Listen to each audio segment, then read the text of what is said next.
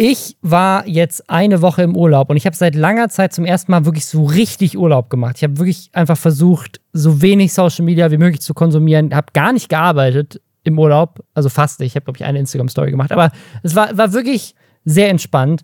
Und jetzt bin ich wieder da und äh, ich habe eine coole Nachricht für dich, Lisa. Wir haben einen neuen exklusiven Sponsor des Podcasts. Die haben mir geschrieben, ich habe die E-Mail heute Morgen gelesen. Die haben wohl ganz viel Budget jetzt übrig ähm, es ist so, so, eine Gewürzfirma, ich weiß nicht, kennst du die Ankerkraut? Die haben sich gemeldet bei uns, haben gesagt, sie wollen exklusiv den Podcast jetzt kommt, die schütten uns zu mit Geld, die haben wohl ganz viel Geld übrig.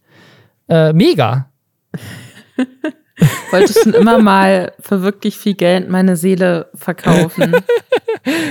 äh, ja, also da sind wir mal eine Woche offline und das gesamte Internet explodiert. Also äh, Ankerkraut, falls ihr es nicht mitbekommen habt, das ist so ein Gewürz Ding, die sind inzwischen in jedem Supermarkt und haben auch eigene Shops und so.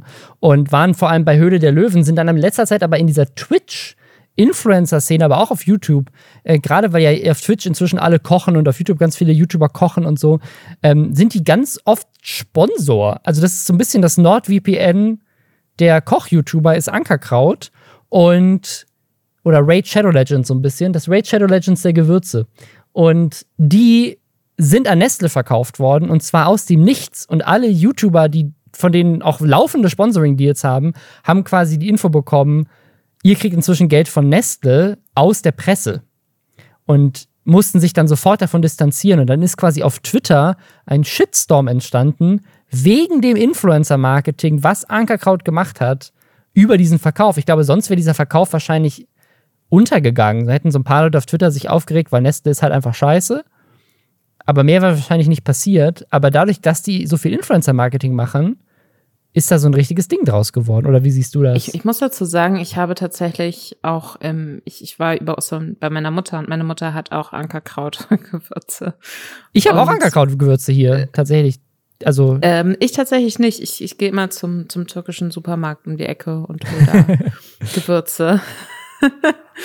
ähm, das klingt jetzt so, als wollte ich damit angeben und ich als besserer Mensch positionieren. ich bin das will ich überhaupt Hipster. Nicht. Ich gehe das noch lokal kaufen. das wollte ich jetzt überhaupt nicht so vermitteln. Aber nee, ich, äh, ich war auch sehr, sehr überrascht. Also, dass dann halt doch anscheinend, ich hatte gar nicht so zu 100 Prozent auf dem Schirm, wie viele Leute mit denen irgendwelche Influencer-Koops eingegangen sind. Ganz interessant einfach. Ja. Richtig Aber es, ich meine, was halt interessant ist, ist, dass bei, bei Mats Hummels ja was ähnliches passiert ist. so viele das war Kooperation, intime Kooperation mit Influencerinnen, dass, äh, dass das dann auch irgendwie auf Twitter so ein bisschen und auf Instagram durch die Decke gegangen ist. Hast du das mitbekommen, der das, Urlaub? Das, ich, das, ich, ich war doch nicht im Internet, äh, im Urlaub offline, weil zu viele Sachen passiert sind, die einfach richtig lustig waren. Also die Ankerkraut-Sache, die hat mich sehr wütend gemacht. Das Mats Hummels-Ding hat mich extrem amüsiert. Also Mats Hummels, falls ihr nicht wisst, ist ein deutscher Fußballspieler, sehr bekannt. Und äh, der ist verheiratet mit Kathi Hummels, die selber eine Influencerin ist, unter anderem dadurch auch berühmt als Influencerin, weil die diesen Kampf gegen den Verband äh, sozialen Wettbewerbs geführt hat. Also Kathi Hummels ist quasi die Verfechterin des Influencer müssen nicht alles als Werbung kennzeichnen, weil sie als eine der ersten dafür sehr öffentlich verklagt wurde, dass sie Posts nicht als Werbung gekennzeichnet hat die sie im Nachhinein auch nicht hätte kennzeichnen müssen. Also sie hat den Rechtsstreit gewonnen. Und diese äh, Kathi Hummels und der Mats Hummels sind verheiratet, haben Kinder oder ein Kind, glaube ich. Dann gab es aber Instagram-Beef mit Instagram-Models, weil irgendeine Instagram-Influencerin eine Story gepostet hat, dass sie gerade ein Dinner-Date hat mit Mats Hummels und sie hat ihn da geadmentioned.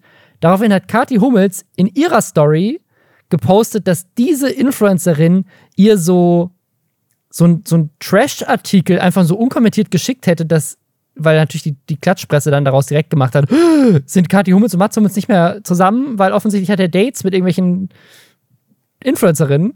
Daraufhin hat angeblich Kathi Hummels diesen Artikel von dieser Influencerin kommentarlos geschickt bekommen, so als würde die so, haha, ich bin jetzt mit deinem Mann zusammen mäßig.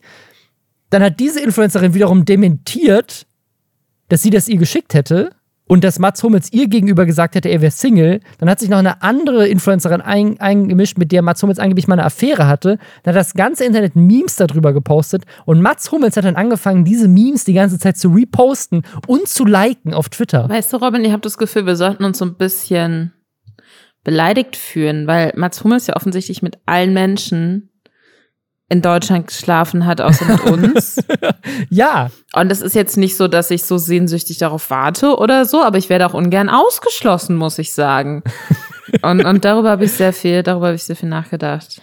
Ähm, ja. meine, eine meiner Schwestern wohnt in München. Vielleicht muss ich, muss ich sie mal warnen oder so, dass sie auf gar keinen Fall mal Zummes antworten soll, sonst wird sie zu so einem komischen Ramstinner eingeladen mit so uninspirierten Bratkartoffeln und so, weil die Bilder sahen jetzt für mich nicht so. das war auch ein Meme, was er hier gekocht hat. Das war richtig weird. Er hat irgendwie drei Arten von Kartoffeln gekocht. Das war jetzt auch irgendwie so.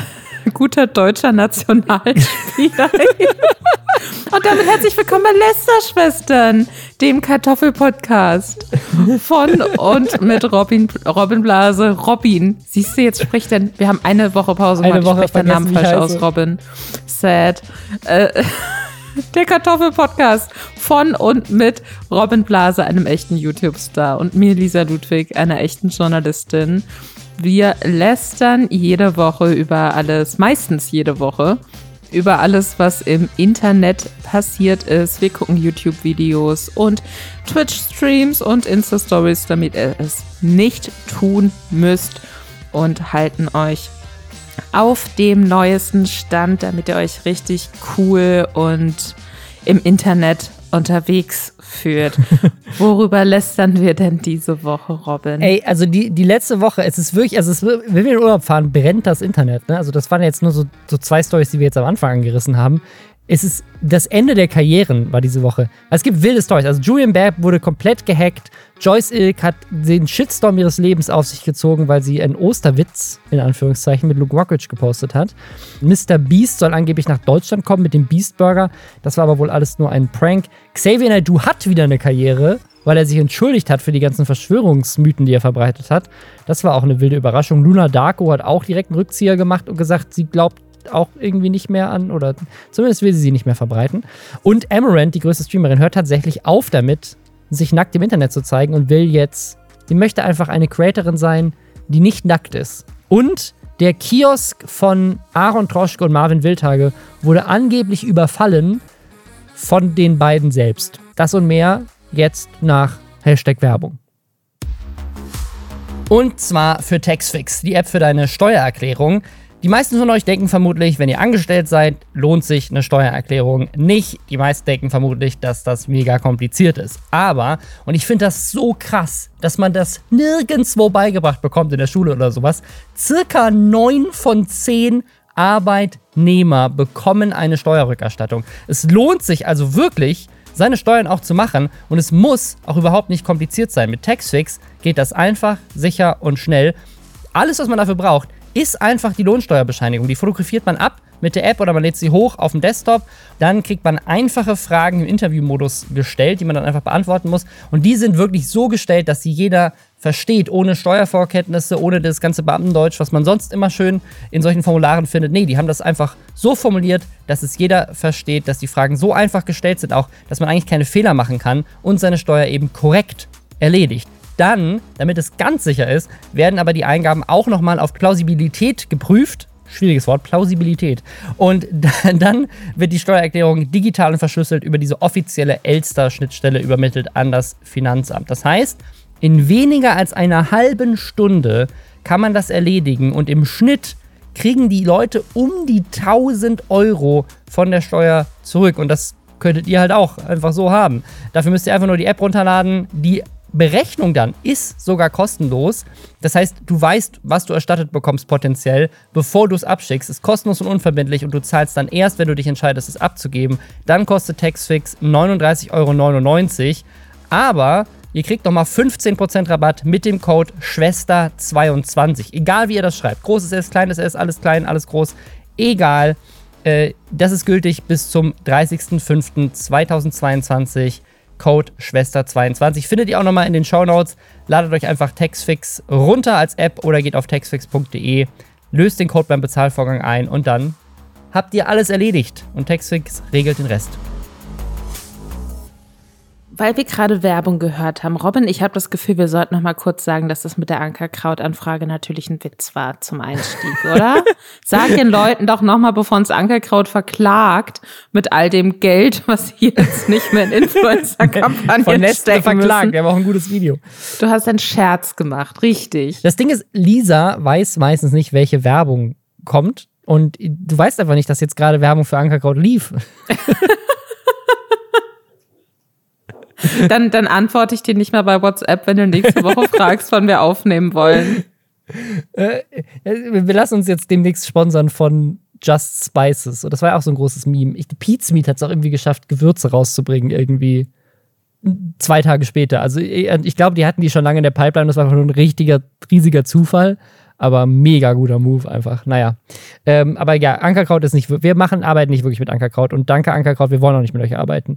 Wer jetzt auch nicht mehr mit Ankerkraut oder mit irgendjemandem zusammenarbeiten kann, zumindest äh, Stand jetzt, aktuell in diesem Moment, ähm, 20. April am Abend, Julian Bam. Julian Bam, da ist wirklich das krasseste passiert, was ich also in langer, langer Zeit erlebt habe. Und zwar ist Julian Bam einfach von der Bildfläche auf YouTube weggewischt worden von einem Hacker. Und es hat angefangen, dass alle seine Kanäle, Julian Bam hat ja drei Kanäle, er hat einmal den Julian Bam-Kanal, einer der größten Kanäle in Deutschland. Ich glaube, ich glaube, ich liege richtig, wenn ich sage, der Kanal des größten deutschen YouTubers. Ich glaube, Bibis Beauty Palace ist größer als Frau, als YouTuberin. Aber Julian Bam ist, glaube ich, immer noch der größte deutsche YouTuber mit seinem Hauptkanal, Julian Bam, auf dem er aber seit längerer Zeit ja erstmal keine Videos hochgeladen hat und jetzt in letzter Zeit immer mal wieder so so sporadisch ähm, Videos hochlädt. Und ich glaube, er arbeitet auch gerade an der nächsten Reihe an so fetten Produktionen für diesen Hauptkanal. Der hat über 5 Millionen Abos. Der Kanal war einfach weg. Zweitkanal, Boolean Jam, wo er so ein bisschen Vlogs, Content macht und so weiter, weg. Und dann Juckt mich nicht, weil er ist ja Ju, also Juckt mich nicht, sein, sein Drittkanal, wo sie so ähm, Reacts und so weiter hochladen. Ich glaube, eine Zeit lang war das Twitch-Highlights, aber ich glaube, er streamt gar nicht mehr so wirklich. Alle weg. Und auf dem Hauptkanal lief dann plötzlich ein Livestream von Cathy Wood und Elon Musk. Cathy Wood ist so eine Investorin aus den USA, die so ein Venture Fund aufgesetzt hat, der heißt irgendwie ARK Capital und der YouTube-Kanal von Julian Bam wurde auch umbenannt in ARK Invest. Und in diesem Livestream hat Elon Musk einfach irgendwas erzählt. Das ist ein echter Livestream oder ein echtes Video, was es halt tatsächlich gibt von dieser Cathy Wood und Elon Musk, was irgendwann mal stattgefunden hat. Das ist aber sicherlich älter. Und das wurde halt einfach da neu gestreamt, so als wäre es live. Und daneben war so ein Texthinweis, dass Elon Musk und Cathy Wood Bitcoin und Ether verschenken, also Kryptowährung. Wenn man ihnen Bitcoin schickt, dann schicken sie dir die doppelte Menge zurück. Das ist ja der älteste Scam aus dem Buch. Also, aber also offensichtlich halt einfach Betrug, ähm, sondern das ist einfach ein Livestream, der wurde halt dafür benutzt. Und das war ein Hacker. Also es war ein Hacker, der sich Zugang geschafft hat zu diesem Kanal und auch zu den anderen beiden Kanälen. Und ich glaube, auf einem davon lief dann der Livestream auch nochmal. Und das Ding ist, du siehst ja als User auf YouTube nicht, wie dieser Kanal vorher hieß. Die haben auch alle Videos runtergenommen von Julian Bam, alle alten. Das heißt, du hattest plötzlich in deinem Feed einen Livestream von einem Kanal mit 5 Millionen Abos, von dem du noch nie gehört hast, der Ark Invest heißt und der streamt irgendwas und verspricht dir kostenlose Bitcoin. Das hat natürlich bei ganz vielen Leuten dafür gesorgt, dass sie erstmal dem Kanal deabonniert haben, weil sie einfach gedacht haben, hä, warum folge ich jetzt diesen Kanal? Der Kanal hat 50.000 Abos, haben sie, glaube ich, verloren insgesamt ähm, in, in kürzester Was Zeit. Was überraschend wenig sind, dann finde ich. Also ich glaube, weil es nur ein Livestream war, weil Livestreams werden okay. nicht so, also wenn es, ich glaube, wenn der Kanal jetzt irgendwie zehn YouTube-Videos hochgeladen hätte, dann wären es mehr gewesen, hätten Leute mehr Notifications bekommen und so weiter. Und ich glaube, es war auch mitten in der Nacht. Ich glaube, das hat auch dazu beigetragen.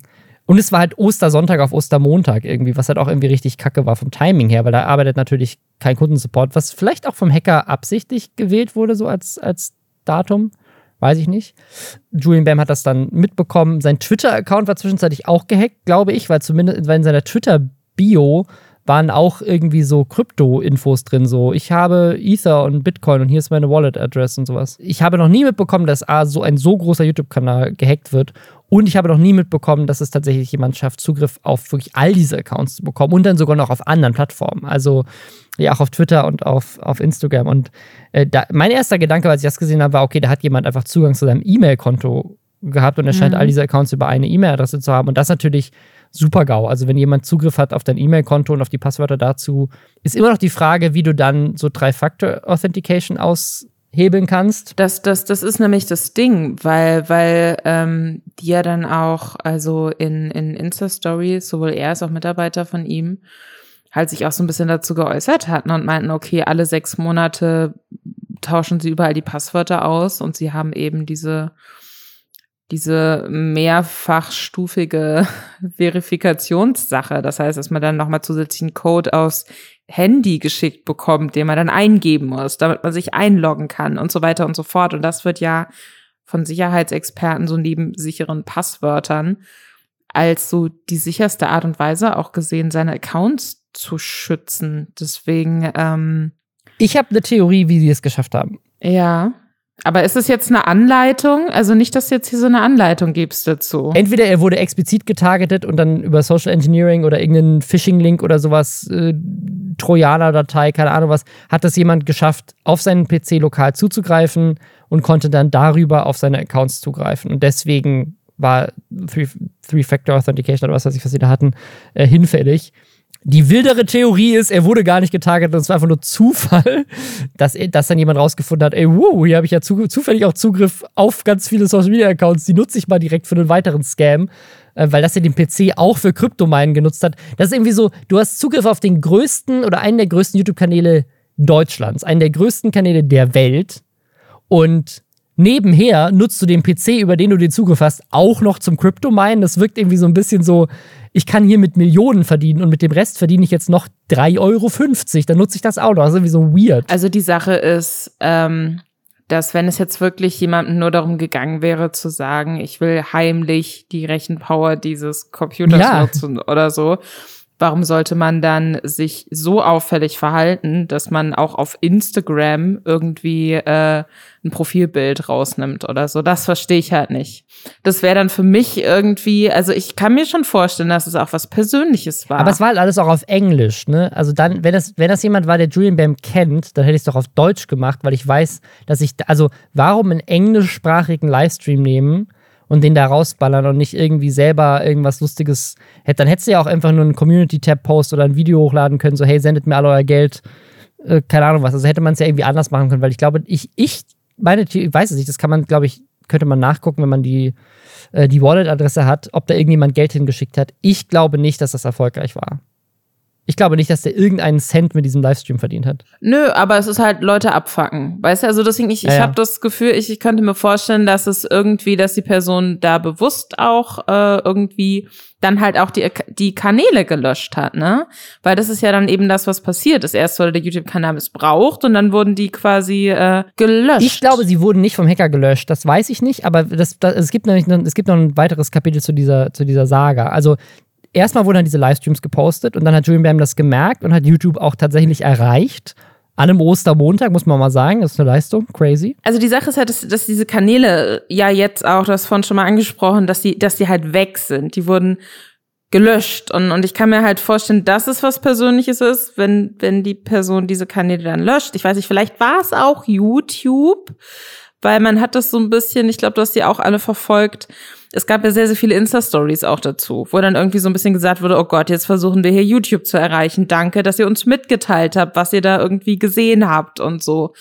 Und es kann natürlich auch sein, dass YouTube die Kanäle dann gelöscht hat, aber was jetzt Stand jetzt irgendwie ja das aktuellste Problem noch zu sein scheint, und wenn ich sage Stand jetzt, dann meine ich Mittwochabend. Diese Folge hört ihr ja frühestens am Samstag, deswegen kann in der Zwischenzeit auch wahnsinnig viel passieren, aber die haben halt gerade, Julian Bam hat gerade Probleme, seine Kanäle wieder zu kriegen. Und das ist natürlich der absolute Albtraum. Wenn du dann irgendwie, ich, weil, da habe ich Fragen an dich, weil ich habe ja. nie, noch nie in meinem Leben professionellen YouTube-Kanal betreut, ja. Und wenn jetzt jemand, sagen wir mal, der Typ, der Zugriff auf den Computer hatte, hat diese Kanäle gelöscht. Da wäre meine Frage, kann man die wiederherstellen? Oder wenn er die gelöscht hat, man kann sie nicht wiederherstellen, wenn YouTube die jetzt gelöscht oder vorläufig deaktiviert hätte, sodass sie nicht mehr aufzurufen sind, kann YouTube die dann wiederherstellen? Oder ist das dann halt richtig so, ja, fuck, da sind jetzt einfach drei Millionen schwere Kanäle für immer weg und Julian Bam ist gefickt, sage ich jetzt mal. Kannst du da weiterhelfen? Das ist die Sache, die mich an, diesem, an dieser ganzen Situation aktuell extrem irritiert und die mir auch eine Menge Angst macht. Äh, weil in der Vergangenheit, das ist ja nicht der erste YouTuber, der gehackt wurde. Das ist nicht das erste Mal, dass sowas passiert. Und in der Vergangenheit war YouTube da eigentlich immer relativ schnell in der Lage, dann auch die Videos wieder herzustellen, wenn die gelöscht wurden. Mhm. Da steht zwar, wenn, also wenn du ein YouTube-Video löscht, dann steht da immer, das ist unwiderruflich gelöscht. Und ich glaube auch, wenn ich jetzt aus Versehen ein YouTube-Video löschen würde und ich würde versuchen, beim YouTube-Support irgendwie über den Chat zu schreiben, so, yo Leute, ich habe aus Versehen ein Video gelöscht, dann würden die sagen, ja, sorry, tough luck, so ist weg, ne, mhm. ne, kann ich nichts machen. Aber Julian Bams hat einer der größten Creator in Deutschland, der hat es ja offensichtlich auch geschafft, tatsächlich einen Mitarbeiter auch ans, ans Telefon zu kriegen. Große YouTuber haben auch persönliche Ansprechpartner bei YouTube manchmal. Und dann musst du aber halt die Leute in Kalifornien erreichen, mit der Zeitverschiebung und so weiter. Aber äh, eigentlich sitzen bei, bei YouTube für genau solche Fälle, soweit ich das weiß, auch Leute, die in der Lage sind, bei sowas schnell on call zu, zu reagieren, wenn sowas passiert, weil das ist ja, wie gesagt, nicht das erste Mal, dass ein großer YouTube-Kanal gehackt wurde. Und ähm, da muss es ja ein Prozedere für geben, eigentlich. Ne? Und wie gesagt, in der Vergangenheit habe ich auch erlebt, dass Videos auch wiederhergestellt wurden von Kanälen. Mir ist das noch nie passiert, aber so aus der Erinnerung, mir fällt jetzt auch kein konkreter Fall ein, aber glaube ich schon, dass Kanäle schon mal gehackt wurden, dann waren Sachen auch wieder da.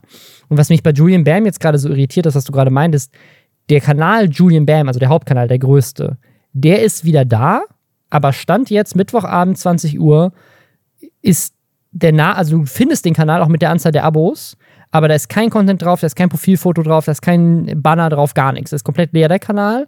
Aber der Kanal äh, Julian Bam, wenn du den googelst, existiert der. Wenn du Boolean Jam und juckt mich nichts, wenn du die suchst in der Google-Suche, tauchen die nicht mal auf. Die sind komplett weg. Und wenn du die URL direkt eingibst, also youtube.com slash Boolean Jam, ist, ist da auch gar nichts. Da steht einfach 404 not found. Also die sind komplett weg. Und das habe ich ehrlich gesagt noch nie erlebt. Und Julian Bam hat aber auch in der Story was gepostet, ähm, wo YouTube ihm eine Nachricht geschickt hat, dass sein YouTube-Kanal gegen die YouTube-Guidelines verstoßen hat. Und dass deswegen der Kanal gelöscht wurde. Also meine Theorie ist, dass, äh, dass Julian Bam hat beim YouTube-Support angerufen und hat gesagt, meine YouTube-Kanäle wurden ge gehackt. Dann haben die den Julian Bam-Kanal, weil das der größte ist einfach, haben den retten können und sichern können. Aber die anderen beiden Kanäle aus irgendeinem Grund nicht. Und die wurden dann von YouTube selber automatisch gelöscht, weil da ja ein Scam lief.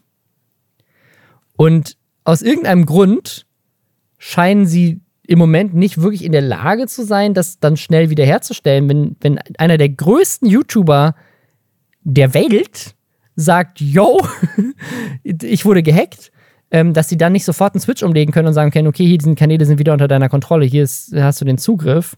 Dass es vielleicht schwierig ist, die Videos wiederherzustellen, verstehe ich. Aber sie scheinen ja Stand jetzt nach zwei Tagen, über zwei Tagen, noch nicht mal wieder Kontrolle über die Accounts zu haben. Ähm, zwei davon sind ganz weg und dass die Videos wiederhergestellt werden, ist nochmal eine andere Sache. Aber soweit ich weiß, muss YouTube ja auch Backups haben. Gerade von so viralen Videos. Wenn du jetzt irgendwie so ein kleiner YouTuber bist, der irgendwie zwei Views hat okay, verstehe ich, dass YouTube nicht irgendwie Backups von deinen Daten hat, aber sobald ein Video irgendwie mehrere Millionen Views hat, würde ich auch davon ausgehen, dass, dass sie mal so einmal am Tag so eine Sicherheitskopie ihrer Server ziehen, weil das könnte ja auch bei, bei YouTube passieren, dass sie irgendwie, dass ein Datencenter ausfällt. Die werden doch an mehreren Orten auf der Welt Datencenter haben, die ein komplettes Backup ihrer kompletten Library beinhalten. Würde ich mal davon ausgehen. Ja, ja. Ich habe keine Ahnung von Computern und Sicherheit, aber so würde ich das machen, wenn ich Google wäre. Also es klingt auf jeden Fall nach einem absoluten Albtraum. Da bleibt es natürlich zu hoffen, dass das nicht was ist, wo sich dann vielleicht die Person gedacht hat, ach, das hat ja ganz wunderbar funktioniert. Ey, aber wie dann, krass äh, wäre das, wenn das wenn der mal, wen ich da noch mit irgendwie gecached ja, kriege. Wir behalten das auf jeden Fall im Auge und drücken Julian Bam die Daumen, würde ich sagen, oder? Ich drücke Julian Bam die Daumen, dass das irgendwie wieder in Ordnung kommt. Joyce Ilk wurde nicht gehackt. Wer weiß, vielleicht äh, schiebt sie das jetzt doch nochmal nach als Entschuldigung. Ist alles möglich, glaube ich. Joyce Ilk, wer Joyce Ilk nicht kennt, ist eine große YouTuberin, inzwischen auch, ich würde sagen, so Mainstream-mäßig öfters im Fernsehen zu sehen. Ne? Die, hat, die hat mehrere Auftritte auch im Schauspieler sie nicht auch irgendwie? Ich glaube, es hat sie, also sie hat, glaube auch schon geschauspielert, bevor sie YouTuberin wurde. Die ist damals äh, in, in YouTube Deutschland so ein bisschen groß geworden durch Ponk. also die war bei, bei Ponk damals dabei, ist seitdem mit Luke Mockridge, glaube ich, auch sehr befreundet, weil Luke Mockridge damals ja auch bei Ponk war. Ich weiß gar nicht, ob das noch Leute wissen. Luke Mockridge war ja mal nicht so bekannt, wie er jetzt ist und war tatsächlich mal Teil eines der ersten großen YouTube-Projekte. Ich, muss auch sagen, ich, ich hasse so Comedy-YouTube so krass. Ich finde es so schlimm, wirklich. Ich finde es so körperlich auch unangenehm. Deswegen, ähm, ich, ich folge Joyce Ilk auch nirgendwo. Es interessiert mich nicht, was diese Person macht, aber wirklich dann auch so der erste Beitrag von ihr war dieses bisschen auch schon weird formulierte Video, so dieses zehnminütige Video oder so, was ihn vor ein paar Monaten gemacht hat, um Luke Mockridge zu verteidigen nach diesen ja. Übergriffsvorwürfen gegen ihn. Und jetzt hat sie halt absolut den Vogel noch abgeschossen. Sie hat einen Instagram-Post gepostet mit ihr und Luke Mockridge in so einem, mir so beide tragen einen Onesie. Ich weiß nicht, ob die, sind die zusammen? Haben die irgendwas miteinander? Keine Ahnung. Sieht irgendwie so, sie sieht auf jeden Fall sehr so leger aus, so wie zwei Leute, die irgendwie halt den ganzen Tag im Pyjama verbracht haben, irgendwie so, als hätte man halt zusammen irgendwie äh, irgendwo geschlafen, weiß ich nicht, vielleicht, weiß ich nicht, mit deinen, mit deinen Freunden liegst du normalerweise in einem Onesie zusammen rum, ich weiß es nicht. Auf jeden Fall haben die so einen Onesie an und haben irgendwie Ostern zusammen verbracht und ähm, ja, sie hat einen Instagram-Post gemacht, einfach von den beiden, mit diesem Foto, den beiden im Onesie. Und darunter die wunderschöne Caption, hat hier irgendwer von euch Eier gefunden? Ich habe nur ein paar K.O.-Tropfen bekommen. Frohe Ostern. Und dann Hashtag Freedom of Humor dazu. Und wer die ganze Story nicht kennt, äh, Luke Mockridge, da gab es ein paar Vorwürfe, die wir an dieser Stelle nicht wiederholen, aber das Thema K.O.-Tropfen hatte eigentlich weniger was damit zu tun. Er hat damals nur auch einen Witz gemacht, glaube ich. Luke Mockridge hatte so einen Witz im Programm, zum Thema K.O.-Tropfen, aber es gab auf jeden Fall Vorwürfe gegen Luke Mockridge, die werden an dieser Stelle nicht wiederholen, weil Luke Mockridge äh, jeden und alles verklagt. Und so viel Geld können wir mit Ankerkraut gar nicht verdienen, dass wir da wieder rauskommen. Wenn, wenn Luke Mockridge uns verklagt, dann gehen wir ins Sponsoring mit Ankerkraut ein, äh, um das zu refinanzieren. Naja, auf jeden Fall ging es unter anderem auch um äh, ja, ihr könnt euch die Vorwürfe ja vielleicht denken. Äh, K.O.-Tropfen hatten damit aber nichts zu tun. Das war nur tatsächlich nur ein Witz aus seinem Programm, das Leute dann ausgegraben hatten, als es zu diesen Vorwürfen kam. Und Luke Mockridge ist, soweit ich weiß, auch komplett von allem freigesprochen etc. Also ne, hat auch vor gewisse Gerichtsprozesse gewonnen etc. Deswegen wollen wir dazu gar nichts mehr sagen. Aber es ist, natürlich, es ist natürlich äh, darf ich dazu kurz was sagen? Du darfst das dazu ähm, sagen. Wenn ihr jemanden verklagt, verklagt Lisa. Lisa sagt was dazu. wenn man jemanden beschuldigt, dann hat man so ein bisschen Beweislast auch, ne? Und es gibt ja viele Dinge, die sind schwer zu beweisen. Ich glaube, was man bei Luke ja. Mockridge einfach im Hinterkopf, im Hinterkopf behalten muss, ist, dass sich da sehr, sehr viele Frauen gegenüber dem Spiegel, was glaube ich, geäußert hatten da sehr ähnliche Geschichten erzählt wurden. Deswegen finde ich, würde ich das jetzt nicht so vom Tisch wischen mit, war alles unbegründet, weil, ne? Das möchte ich nicht, ich möchte nur nicht verklagt werden. Ich, genau, nee, ich auch nicht. Deswegen, ich sag bloß, es waren schon, diese Sache ist noch nicht ausgestanden. Deswegen gibt es ja. viele Leute, die es grundlegend jetzt schon mal irritierend finden dass sie mit Luke Mockridge auf einem Bild ist. Wenn das, genau. ne, wenn er so komplett reingewaschen wäre, wenn jeder sagen würde, stimmt, der Luke kann ich mir jetzt auch gar nicht mehr vorstellen, dass er das wirklich gemacht hat, dann wäre die Aufregung gar nicht so groß gewesen. Dann wäre es ein geschmackloser Witz gewesen, aber dadurch, dass sie halt ganz bewusst so mit Luke Mockridge ähm, posiert, der ähm, sich in den vergangenen Monaten auch immer als arme gecancelte Person so ein bisschen ähm, positioniert hat und jetzt aber auf große Deutschland-Tournee geht. Also wenn, wenn das Cancel Culture war, dann hat sie nicht so gut funktioniert, offensichtlich. Nee. Äh, kann man finden, wie man möchte. Ich, spreche keine Vorwürfe aus. Ich probiere das nur so ein bisschen ne, auch deutlich zu machen. Deswegen gibt es viele Leute, die schon mal scheiße finden, dass sie dieses Foto überhaupt postet.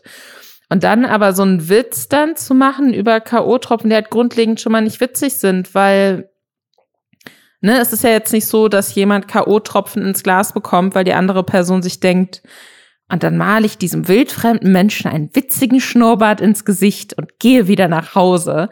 Sondern was da passiert, ist, dass dann Leute wahlweise ausgeraubt werden, äh, auch ganz geschlechtsunabhängig, oder äh, vergewaltigt werden beispielsweise, wo, wo ich ja. genug, also ich kenne sehr viele Frauen, die schon K.O.-Tropfen im Glas hatten. Ich kann, ich kenne Frauen, denen dann richtig schlimme Sachen passiert sind, nachdem sie das im Glas hatten. Und das findet man halt nicht ja. witzig. Das ist kein witziger Osterscherz. Und dementsprechend sind dann auch, äh, ist der Großteil der Reaktionen auf diesen Post auch ausgefallen, wo halt ganz viele Leute auch gesagt haben, du, Joyce, ähm, ich finde das nicht, ich mag dich, aber ich finde das nicht witzig, weil mir ist das und das und das passiert. Und ja. ähm, da gab's dann auf jeden Fall auch sehr, sehr eklige Reaktionen, unter anderem von ihr, aber auch von Freunden von ihr auf diese Kommentare. Der, der Witz, ne, wenn man sagt, okay, das, also ja, ganz viele Leute haben, also es gibt ja dann auch, auch immer die Leute, die zum Beispiel ein Kuchen-TV,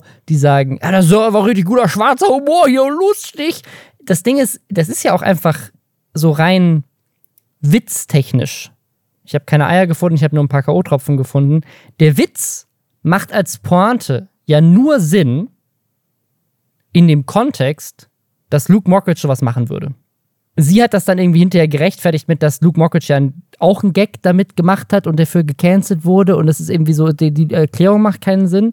Aber der Gag an sich ist ja schon gar nicht lustig, weil er so, so das ist so ein bisschen dieses nachtreten an all diese Leute, die eben vielen der Frauen geglaubt haben, die da äh, sich unter anderem gemeldet haben. Ne? Ähm, und also es, es, es, funktioniert, es ist einfach, es ist einfach kein Witz. Es ist auch irgendwie nicht so, es ist auch irgendwie nicht so ein Verteidigen von ihm, weil das hat, was fand ich auch spannend, hat jemand einen Tweet zugelesen. Luke Mockridge hat ja sehr viel Geld darin investiert, vorzugehen gegen die Berichterstattung und gegen Aussagen, die gegen ihn getroffen wurden. Und jetzt wird er aber durch Joyce ja wieder dadurch da reingezogen. Also sagen, es ist so dann, anstatt es unter den Teppich zu kehren, macht sie mit dem Witz das Ding ja wieder auf. Also weißt du, entweder er ist total schockiert, dass ihm sowas vorgeworfen wird. Ja, oder er findet es witzig, dann oder, sich drüber lustig zu machen ja, über diese Vorwürfe. Ja, Was, also genau. keine, keine Verurteilung, aber sagen, ganz viele Frauen haben sich ja auch mit den Frauen, haben ja mitgefühlt mit denen und haben sich hinter die gestellt weil sie gesagt haben, mir ist was ähnliches passiert mit anderen Männern. Über diese Frauen wird sich ja in dem Kontext auch so ein bisschen lustig gemacht. Und das ist auch genau das, was quasi unter dem Post dann passiert. Dass die, also wenn man gerade runterguckt, die ganzen Top-Antworten sind alle Leute, die, die sich dazu äußern und sagen, hey, mir ist sowas passiert, ich finde das nicht lustig. Ähm, da kann man nicht drüber Witze machen. Wie gesagt, das ist Humor, mm, aber, ne, keine Ahnung. Es ist, also ich finde es einfach so blöd. Also es ist ja irgendwie eine Sache zu sagen, hey, pass auf, ich stelle mich hinter Luke, der ist ein Freund von mir. Ich glaube nicht, dass das passiert ist. Er wurde freigesprochen von all diesen Sachen, hat, hat Gerichtsprozesse gewonnen, was weiß ich. Ähm, und ich kenne ihn lange. Ich, der ist mein Freund. Ich, ich glaube, das ist ja eine Sache, das zu machen, dieses Video zu machen. Kann man machen. Aber dann jetzt hinterher Witze drüber zu machen, wenn es immer noch ganz viele Leute gibt, die, keine Ahnung, das problematisch sehen und das halt ein Thema ist, wo, ne, sagen wir mal, so, ne, Unschuldsvermutung, das äh, ist ja alles äh, nicht bewiesen. Ähm, oder beziehungsweise auch im Gegenteil, das, das Gegenteil wurde zumindest vor Gericht entschieden. Es gibt ja aber andere Fälle von prominenten Personen, die in letzter Zeit immer mehr thematisiert wurden. Jetzt glaube ich zuletzt gerade gibt es wieder Vorwürfe bei den Linken. Ich, also ich, das ist einfach nicht, nicht so cool, darüber Witze zu machen. So kann man machen, aber ist auch dann okay, dass Leute sagen, aber das finde ich nicht witzig. Also, weißt du, genau, mein, meine, Frage ist, meine Frage ist die nach dem Warum. Weil ähm, ein Witz hat ja auch immer eine Intention, irgendwie. Es ist ja eine bewusste Entscheidung zu sagen, ich bringe zu genau, genau diesem ja, Foto ja. diesen Witz. Wir haben offensichtlich uns so hingelegt in diesen gleichen Onesies, außer ja. sie tragen die immer, was ich mir nicht vorstellen kann. Es, ist, es sieht aus wie ein inszeniertes Bild und das ist äh, eine ganz bewusst dazu so formulierte Bildunterschrift. Ja. Und jetzt geht's richtig ab und jetzt solidarisieren sich äh, Kuchen TV und der äh, Komiker Faisal Kavusi der äh, einer äh, unter dem Post äh, mit ihr irgendwie. Da hat nämlich äh, die Userin Civi Carlson geschrieben, bin mal fast mal an K.O.-Tropfen gestorben, nicht cool, Joyce. Und der antwortet halt darauf, ne, auch verifizierter Account, Komiker, sage ich jetzt mal, ist zumindest seine Berufsbezeichnung. Das nächste Mal werde ich die Dosis verstärken, versprochen. So. Und es ist halt irgendwie keine Ahnung, wie man, wie dann eine Joyce da so sitzen kann und sich denken kann, ja, das ist, äh, das ist jetzt eine Freiheit des Humors auf jeden Fall. Das kann da auch alles so stehen bleiben. Ja, nicht nur das, sie hat ihn dann auch geteilt. Und was sie jetzt macht, und das macht mich richtig sauer. Das macht mich jetzt, weil das, das, das ist so richtig Gaslighting in meinen Augen. jetzt kommt sie nämlich an in ihren Insta-Stories mit, aber worüber wir jetzt auch mal reden sollten, ist, wie böse die Kommentare sind.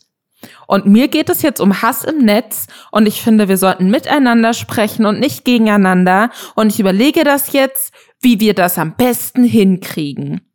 Da kommt bald was zu. Weißt du, so wie ich mir denke, wie bitte?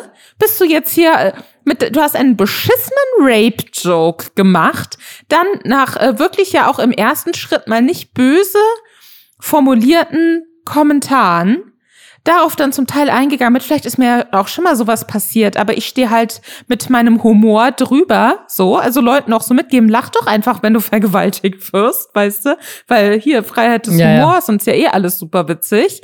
So, das äh, erstmal so damit umgehen, dann merken, oh shit, das wird jetzt immer größer und dann plötzlich so tun, als äh, wäre sie jetzt, hätte sie jetzt hier eine wichtige Debatte losgetreten, mit denen sie dann wahrscheinlich Klicks ohne Ende machen kann. So, ich finde das von vorne bis hinten so ekelhaft und so zynisch durchkalkuliert von diesem super kalkulierten Post bis zu dem, wie sie jetzt vermeintlich total am Ende darauf reagiert und sie ist ja total durch den Wind, was jetzt da auf sie zukommt. So, wie alt ist die? 38 oder so? Auf jeden Fall ist eine erwachsene Frau. Ist ja. auch schon ein bisschen länger im Internet unterwegs. Sie weiß ganz genau, was die da macht. Wenn nicht, weiß ich nicht, was sie die letzten Jahre im Internet gemacht hat. Wenn sie nicht versteht, was sie da ganz bewusst so gemacht hat. Und das finde ich von vorne bis hinten eklig. Und da kriege ich richtig, richtig schlechte Laune, wenn ich diese Sachen sehe. Und das ist keine ne, natürlich hier, was weiß ich, es gibt immer Witze, die, die sind mal vielleicht härter, aber man muss sich immer fragen, warum machst du die denn? Und wenn sie mir nicht beantworten kann, warum ihr dieser Witz jetzt an der Stelle wichtig war, wenn er doch angeblich nicht äh, sich über Vergewaltigungsopfer lustig machen soll, so, dann, äh, sorry, dann ist kein guter Witz. Dann halt die Fresse. Weißt du, also das ist wirklich, ah, nee, es macht mich richtig sauer. Es macht mich richtig, richtig sauer. Und ich check's nicht. Ich, ich checke auf keiner Ebene, was damit bezweckt wurde, wenn nicht das, was die Leute kritisieren. Joyce, mach mal gerne eine Story und erklär, was du mit dem Witz machen wolltest. Erklär mal ganz genau, was du mit diesem Witz machen wolltest, warum Luke Mockridge auf diesem Bild drauf ist, der das anscheinend auch witzig zu finden scheint. Äh, würde gerne die PR-Strategie dahinter verstehen, weil ich sehe es nicht. Apropos PR-Strategie, das fand ich ganz spannend. Äh, der, der Os von ehemalig Watiti, der auch mit Ponk ähm, zu tun hatte, der hat äh, tatsächlich in der Story gepostet, dass Joyce Ilk wohl bei derselben Agentur von Oliver Pocher ist und hat die Mutmaßung in den Raum geschmissen, dass das vielleicht kalkuliert ist, absichtlich ist, um Aufmerksamkeit zu generieren. Quasi Outrage-Marketing so ein bisschen. Ja, Fand ich einen wilden Vorwurf, aber er kennt sie und hat mit ihr schon zusammengearbeitet und ist zu dem Schluss gekommen. Weiß ich natürlich nicht, ob das stimmt, aber fand ich interessant von, von jemandem, den ich da sehr schätze und mit dem ich auch glaube, dass er sowas gut einschätzen kann. Also, ja, aber das glaube ich auch. Also, das ist ja das, was ich gerade auch so ein bisschen ja, versucht habe ja. zu sagen. Also, kann mir niemand erzählen, dass sie nicht versteht, was sie da macht. Also, ja. Nee, ja. Also hat auf jeden Fall viel Bass generiert um sie und auch wieder um Luke Mockridge und irgendwelche Comedians, die vielleicht sich erhoffen, damit irgendwie eine spannende Zielgruppe zu erschließen. Wenn nicht, also wenn das wirklich nicht kalkuliert war, dann verstehe ich es nicht, weil es ist ja also, dass die Reaktion darauf so ist, das hätte doch jeder vorher gewusst. Das, das Hauptargument auch im Reddit haben sich ein paar Leute, weil dieser Post bei uns im Reddit so ein bisschen viral gegangen ist, dann wird er immer in, im deutschen Reddit rumgespielt und dann kommen immer so ein paar weirde Leute, die auf Reddit sich rumtreiben, in, in das Subreddit rein. Und dann meinte ja, das ist doch einfach nur schwarzer Humor, er versteht schwarzen Humor nicht, ähm, die Lieblingskuchen-TV-Ausrede. Und da hat jemand im Subreddit was gepostet, was ich echt cool fand. Und zwar von Bruno Braunbart. Ich mag gewagten schwarzen Humor. So ein Humor lebt davon, dass er Grenzen überschreitet. Diese Grenzen bestehen aber aus einem guten Grund und deshalb muss man sehr vorsichtig sein, was man in welchem Kontext sagt. Ähm, ne, man kann Witze über Krebs machen, das ist auch vollkommen in Ordnung. Aber wenn dich ein Freund oder Tränen anruft und dir erzählt, dass seine Frau eine tödliche Krebsdiagnose bekommen hat und du dann so einen Witz machst, dann bist du trotzdem ein Arschloch. Und das, da ist noch ein längerer Post und ich, ich, fand den sehr gut. Und das hat mich so ein bisschen erinnert an, an Jimmy Carr. Jimmy Carr ist ein Comedian aus England, den ich sehr schätze. Der hat so eine, so eine Reihe, so ein Programm, wo er so die krass, krass unter die gürtellinigsten Witze macht, die ihm einfallen, so die, die er kennt, so die schlimmsten Witze der Welt. Da geht es um, um Holocaust und was weiß ich. Ne? Also da wird, da wird Witze gemacht über alles und jeden. Und das Ding ist, das ist aber mit Ansage auf einer Bühne in einem Programm, wo jeder weiß, der macht das, das, das ist quasi der Witz gerade. Der Witz ist gerade, dass er Grenzen überschreitet und Witze macht, die so abscheulich schlimm sind. Und deswegen ist es auch irgendwie lustig. Und das ist der, das ist der schwarze Humor. Aber du würdest da trotzdem nicht unter den Post von jemandem gehen, wie in dem Falle von Sylvie Carlson und sagen, ich bin mal fast ein K.O.-Kopfen gestorben, ich finde das nicht cool, dass du diesen Witz machst. Was ja ihr gar nicht abspricht, diesen Witz machen zu dürfen, sondern sie sagt einfach nur, ich finde es nicht cool, dass du ihn gemacht hast. Und dann darüber zu, zu, zu, zu schreiben, ne, quasi eine Morddrohung, beim nächsten Mal bringe ich dich um, weil ich die Dosis an K.O.-Tropfen verdoppel, damit du dann wirklich stirbst. Das ist ja kein Witz, das ist ja kein schwarzer Humor. Das ist keine Ahnung was das ist, das ist einfach ein Arschloch sein. So, das, das, ist ja kein, das ist ja kein Witz. Genauso wie mit Luke Mockridge ein Bild zu posten und zu sagen, ha, ich habe nur K.O.-Tropfen bekommen. Das ist nicht lustig das ist kein schwarzer Humor, das ist einfach so eine Verhöhnung der Vorwürfe an ihm. Und ich kann das verstehen, wenn man mit ihm befreundet ist, dass man sagt, okay, ja, cool, ähm, ich fand das scheiße, wie mit ihm umgegangen wurde, weil der ist mein Freund und äh, das stimmt alles nicht. Und deswegen stelle ich mich jetzt hinter ihn, indem ich das so ein bisschen verhöhne. Aber da musst du doch trotzdem wissen, dass Leute das nicht geil finden. Das ist für mich so ein bisschen vergleichbar mit, stell dir vor, du wärst mit einer Person befreundet, der vorgeworfen wird, ein äh, Kannibale zu sein, ja? und und Army ähm, stell dir vor, du bist mit Army Hammer befreundet. Army Hammer, bitte verklag uns nicht, okay? So, stell, das ist jetzt, das ist rein, das ist eine hypothetische Sache. Stell dir vor, du bist mit, ähm, mit äh, Army Hammer befreundet und ähm, Army Hammer findet es ganz, ganz furchtbar, dass jeder glaubt, dass er ein Kannibale ist. Mhm und ähm, tut alles daran, um öffentlich quasi sein, sich reinzuwaschen und zu sagen, ich finde das furchtbar, es tut mir im Herzen weh, dass mir das vorgeworfen wird, weil das ein furchtbares Verbrechen. So. Und dann das nächste Mal, wenn du mit Ami Hammer eine Pyjama-Party machst, macht ihr so ein cutes Foto zusammen und dann machst, äh, schreibst du unter dieses Foto, machst so einen Witz von wegen, oh, gerade eine, gerade fünf Kilo Menschensteak vernascht, Zwinker Smiley. So. Und Army Hammer teilt das. Das, das ist für mich dieselbe Situation. Weißt du, was ich meine? Ich sage nicht, dass Army Hammer ein Kannibale ist. Ich sage, wenn er das so schlimm findet und wenn du das so schlimm findest, dass ja. Leute denken, dass er ein Kannibale ist, warum macht ihr dann Witze drüber? Das ist, in das der ist, Form ich, ja, öffentlich. Ja. Wenn man das untereinander macht, ne, weil manchmal kann Witz ja auch ein Umgang mit Schmerz sein. Wenn man das untereinander macht, finde ich, ist das was anderes nochmal, weil man dann gegenseitig ganz genau auch weiß, wie man es meint, als wenn man das öffentlich macht. Ja. Und dann keine andere Antwort hat, als zu sagen, äh, ja, irgendwie habt ihr mich nicht so richtig verstanden, aber mir geht es um Hass im Netz. Und da möchte ich, dass wir in Zukunft darüber miteinander sprechen. Komplett Wahnsinn. Ich finde es komplett absurd. Ist, ja, also wirklich, also wie, wie, das ist, es macht alles keinen Sinn. Also wie, ich, ich verstehe es nicht. Also wenn, wenn das tatsächlich nicht kalkuliert war, dann, dann sollte sie auf jeden Fall aus dem Management von Oliver Pocher oder mit Oliver Pocher, demselben Management, wieder rausgehen, weil sie ist da offensichtlich sehr schlecht beraten. Also ja sollte sie so oder so rausgehen, weil das ist sie offensichtlich, ist sie nicht gut beraten fertig. Es gibt nach wie vor viele Leute, die davon überzeugt sind, dass diese Vorwürfe gegen Luke Mockridge stimmen müssen oder zumindest im Ansatz stimmen müssen. Wir wissen es nicht. Wir treffen dazu keine Aussage. Es ist aber eben für die Leute, die sagen, ich glaube den Frauen, die diese Vorwürfe gegen ihn erhoben haben, natürlich ein offensichtlich rotes Tuch zu sehen, dass Joyce da so ein kuscheliges, äh, ja, fast schon Pärchenfoto mit ihm macht und dann ausgerechnet darunter eben so einen Witz macht, der sich offensichtlich auf die Vorwürfe gegen Luke Mockridge, seien sie nun berechtigt oder nicht, bezieht.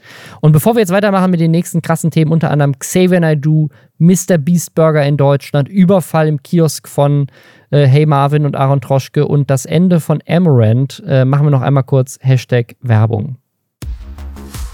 Und zwar für Squarespace. Mit Squarespace könnt ihr einfach eine Website bauen oder auch eine existierende Website auffrischen, ohne dass ihr programmieren können müsst. Und das geht vom eigenen Portfolio, das mache ich zum Beispiel gerade, also dass ich zum Beispiel meine YouTube-Videos, meine Social-Media-Kanäle da einfach einbinden kann, dass das cool aussieht. Ähm, das, das kann ich alles automatisch machen, bis hin halt aber auch wenn ich einen eigenen Shop machen möchte, mit allen notwendigen Tools und Analytics, die man braucht, um halt einfach richtig E-Commerce, also das kann man wirklich einfach komplett mit Squarespace machen. Oder man kann sogar auch einen Mitgliederbereich anlegen, wo Leute sich anmelden müssen, um Zugriff auf Inhalte zu bekommen. Also wenn ihr jetzt euer eigenes OnlyFans bauen wollt oder so.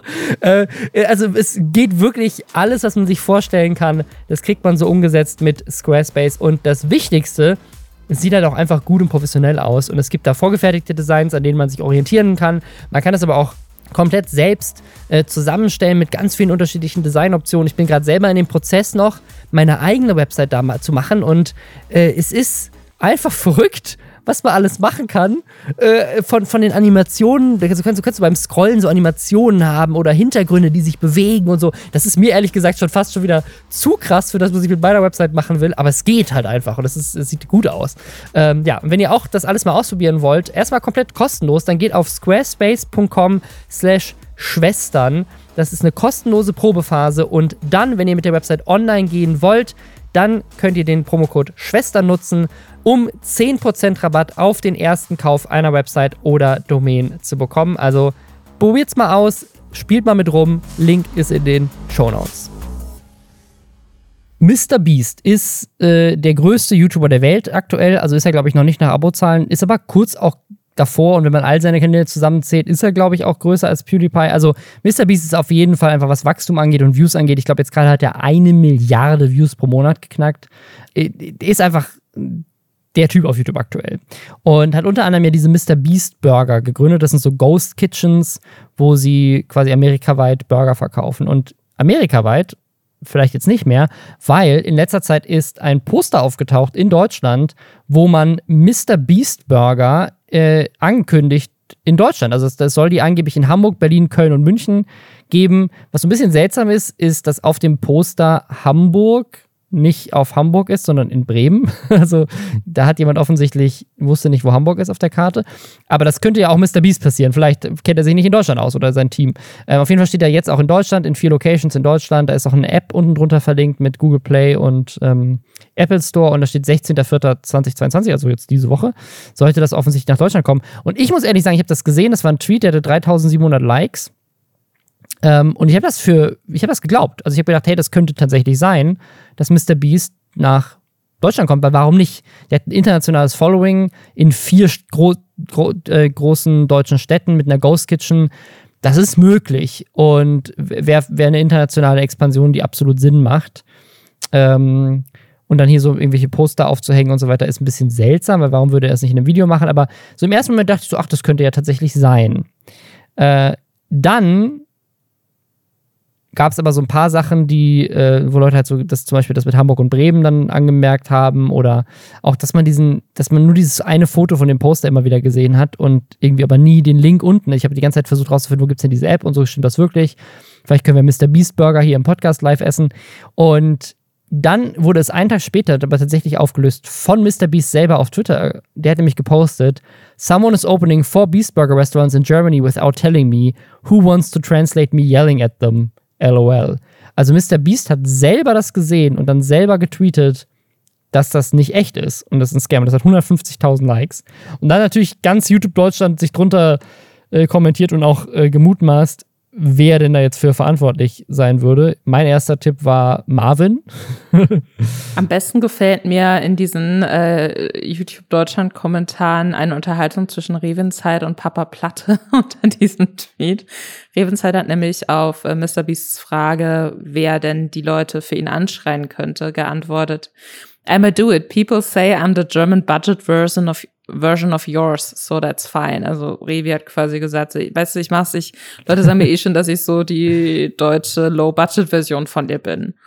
Und dann hat Papa Platter auf Deutsch geantwortet, die Leute schreiben, dass deine Videos kacke sind. Nicht, dass du die Budget-Version bist, Broski. Und äh, die sind wieder 6500 Likes. Und ich find's ein bisschen witzig. Ähm, Ja, aber das ist offensichtlich, also dieser, dieser Tweet wurde 3000 Mal retweetet, 518 Mal zitiert, 150.000 Menschen haben den ähm, geliked. Und da, ich, ich habe das Gefühl, so YouTube Deutschland ist auch immer ein bisschen aufgeregt, wenn so die großen Amis. Ja, auf jeden Fall. Ja, und du hast schon gesagt, Marvin vielleicht. Es, es sieht ja auch irgendwie, ne, also bis auf diese Hamburg-Sache sieht das Poster an sich kann man sich vorstellen, ne? Ich meine, du hast es offensichtlich auch geglaubt. Und die Sache ist, dass dahinter ein sehr, sehr kleiner YouTuber steckt, der, ähm, der sich da den ganz großen Plan überlegt hat und äh, am 20. April das Video hochgeladen hat, in dem er seinen Plan erklärt. Und zwar heißt der YouTuber FXLIX wahrscheinlich also, keine Ahnung, Felix, I guess. Und der hat äh, das Video Fake Mr. Beast Burger Läden in Deutschland eröffnet, Ausrufezeichen hochgeladen. Äh, indem er halt eben so ein bisschen zeigt, so, okay, das habe ich mir überlegt. So habe ich diese Poster gedruckt, dann habe ich die in meinen kleinen Rucksack gesteckt und heimlich aufgehängt und so.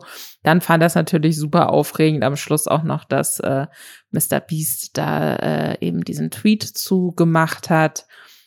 Und es klingt ja jetzt eigentlich mal wie das ultimative Video, um die ganz große YouTube-Karriere zu starten.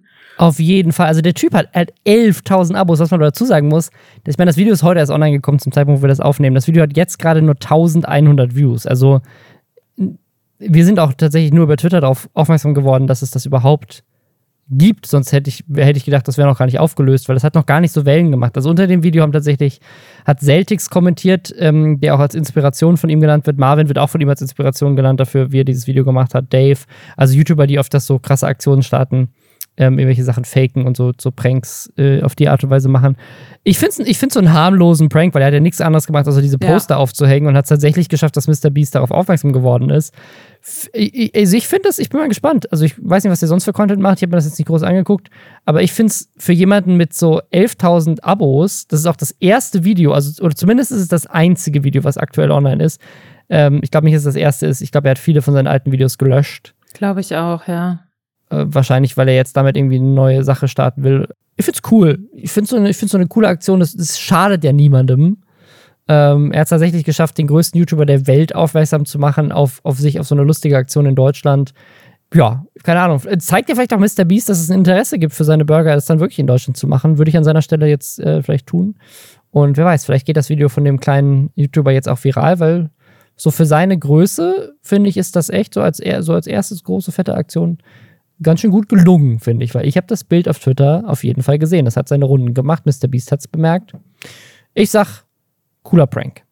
Ich glaube, das steigt jetzt, wird jetzt in den kommenden Tagen auch nochmal rapide ansteigen, was die Views angeht, weil äh, du sagst, sagst eben äh, 1100 Views. Ich habe es anscheinend ein bisschen vor dir geöffnet, aber auch nicht viel länger davor. Da war es noch bei 700 Views. Also ah, okay. ich, ich, kann mir vorstellen, Krass, okay, dass es jetzt ähm, dass es jetzt auch nochmal richtig anzieht. Ich bin mal gespannt. Ich äh, hätte gerne eigentlich weniger Pranks auf YouTube.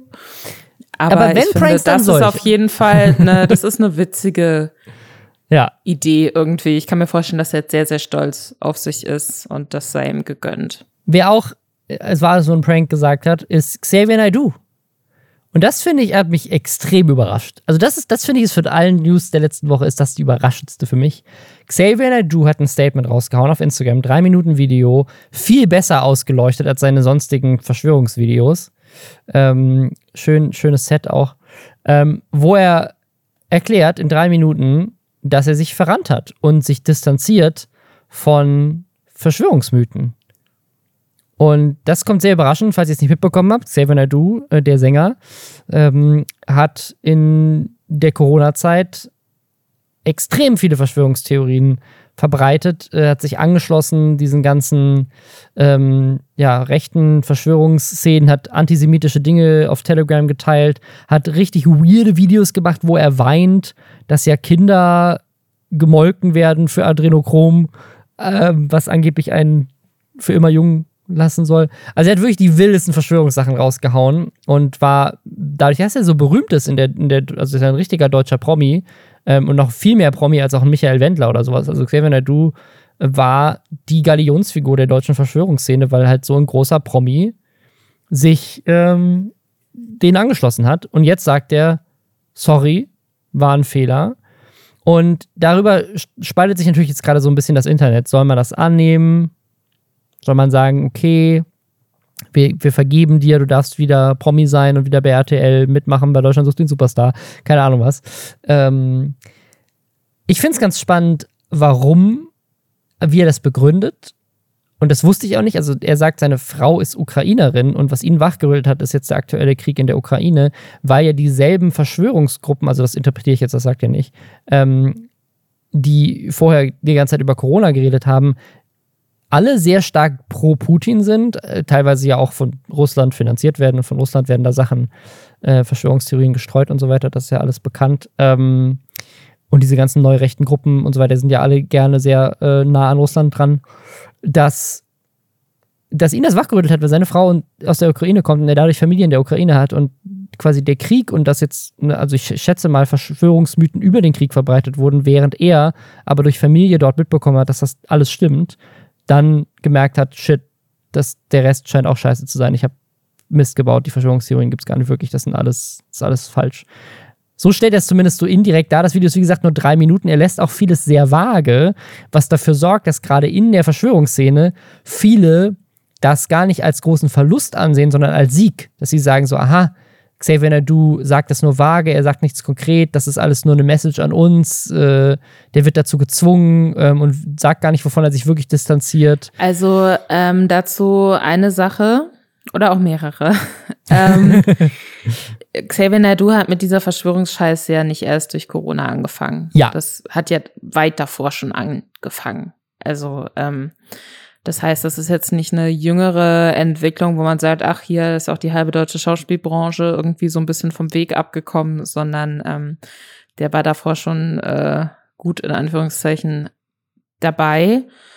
Ähm, ich finde es sehr interessant, dass er in diesem Video nicht konkret sagt, was er ja. Falsches verbreitet hat. Ne? Also das finde ich schon komisch, ähm, wenn das eine bewusste Entscheidung ist und ihm das alles super ernst ist mit der Entschuldigung und mit dem Abwenden davon, dann ist er da schlecht beraten, indem er da so vage bleibt, weil ich finde es schon wichtig, einmal zu verstehen, okay, aber was ist denn jetzt das Problem? Welche Dinge, bei welchen Dingen hast du denn jetzt konkret verstanden, dass mhm. die nicht stimmen? Weil ich den Zusammenhang nicht so ganz raffe zwischen seiner Erklärung mit ähm, dem Leid, das er jetzt eben durch seine ukrainische Familienanbindung ähm, im Kriegsgebiet mitbekommt und äh, jahrelang antisemitischen Aussagen. Also ich verstehe ich verstehe die Verbindung nicht so richtig. Ich, ich, ich finde es wirklich, ich, ich finde es sehr schwierig. Ich habe dieses Video, mhm. das kam relativ spät abends online, auch auf YouTube. Ich hatte das, glaube ich, auf YouTube plötzlich in meinem Feed. Und ich lag schon so im Bett und habe das so im Bett geguckt und war mir kurz nicht sicher, weil es mich auch so überrascht hat. Ob das jetzt wirklich passiert oder ob ich eingeschlafen bin und das gerade träume. Und ich glaube, mit dazu beigetragen hat, dass ich mir nicht sicher bin, wann ich das letzte Mal oder ob ich überhaupt schon mal Xavier Naidoo bewusst ohne Sonnenbrille gesehen habe. ähm, aber das ist ein anderes Thema. Ich bin so ein bisschen hin und her gerissen, was jetzt die Reaktion angeht. Ich, ich finde, es gibt sehr viel Fragwürdiges an dem Video. In Anbetracht der Tatsache, wie tief er da drin gesteckt hat. Der hat ja nicht einfach nur mal was Dummes retweetet oder so, sondern der hat da ja von der Corona-Diktatur unter anderem gesprochen. Der hat äh, in irgendwelchen äh, Songs davon gesprochen, dass das, äh, keine Ahnung, ähm, schwule Männer und Pädophile, dass mehr oder minder das Gleiche sei, so, weißt du, also so lauter so Dinge, wo so, wo er sehr, sehr ja. fragwürdiges, sehr, sehr falsches, sehr verwirrtes Gedankengut irgendwie so weitergegeben hat und dafür zu Recht schon seit Jahren kritisiert wird. In Anbetracht dessen finde ich sehr wenig, was in diesem Video runterkommt äh, rüberkommt. Und, und deswegen verstehe ich, dass Leute das kritisieren und dass Leute sich fragen, okay, wie ernst ist ihm das jetzt? Was ich ganz viel lese ist, okay, jetzt kann man wieder auftreten, jetzt kann man wieder auf Tournee gehen, wahrscheinlich braucht er Geld, der will sich jetzt öffentlich reinwaschen, deswegen kommt jetzt irgendwie so eine halbgare Entschuldigung, Musikbranche freut sich, Xavier Nadu-Fans denken sich, geil, jetzt kann ich den endlich wieder hören, ohne mich zu schämen. Super, Karriere gerettet. So, ne? Das ist eine Anschuldigung, die ich sehr, sehr oft gelesen habe. Ähm, gleichzeitig, und das finde ich und verstehe ich auch, ist, dass Leute sagen, wenn jemand sagt, er, hat, ist, ist bekehrt oder er versteht, dass die Aussagen, die er oder sie getätigt hat, falsch waren. Und er hat einen Denkanstoß bekommen, der ihm dabei geholfen hat, sich von dieser Art von Verschwörungsmythen abzuwenden. Dann ist es ja eigentlich wichtig, die Person dabei zu unterstützen. Ja.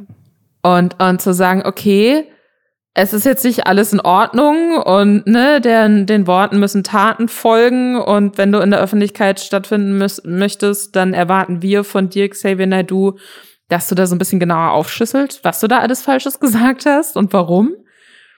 Aber an sich ist das ja was, was man erstmal begrüßen sollte und worüber man sich nicht lustig machen sollte. So wie man ja auch, wenn jemand jetzt, ähm, keine Ahnung, na jahrelang Nazi war und mit Rechtsextrem abgehangen hat und dann aussteigen möchte, das ja auch was ist und deswegen gibt es so Aussteigerprogramme.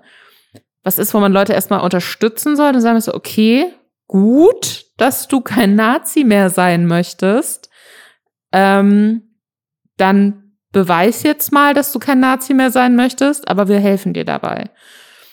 Und ich finde es gerade, ich, ich hänge so zwischen diesen beiden Stühlen. Einerseits denke ich mhm. mir so, äh, finde ich ein bisschen komisch. Ich warte erst mal ab. Gleichzeitig denke ich mir, ich finde es auch nicht gut, sich darüber jetzt nur lustig zu machen, weil vielleicht meint das ja wirklich ernst. Vielleicht hat das nur irgendwie komisch rübergebracht. Also vor allem, weil ich äh, so ein bisschen die, die Meinung habe, er, wie gesagt, er hat vielleicht ja sogar auch Leute in diese Szene reingeholt durch seine Prominenz und die Aussagen, die er getroffen hat als, als großer Influencer.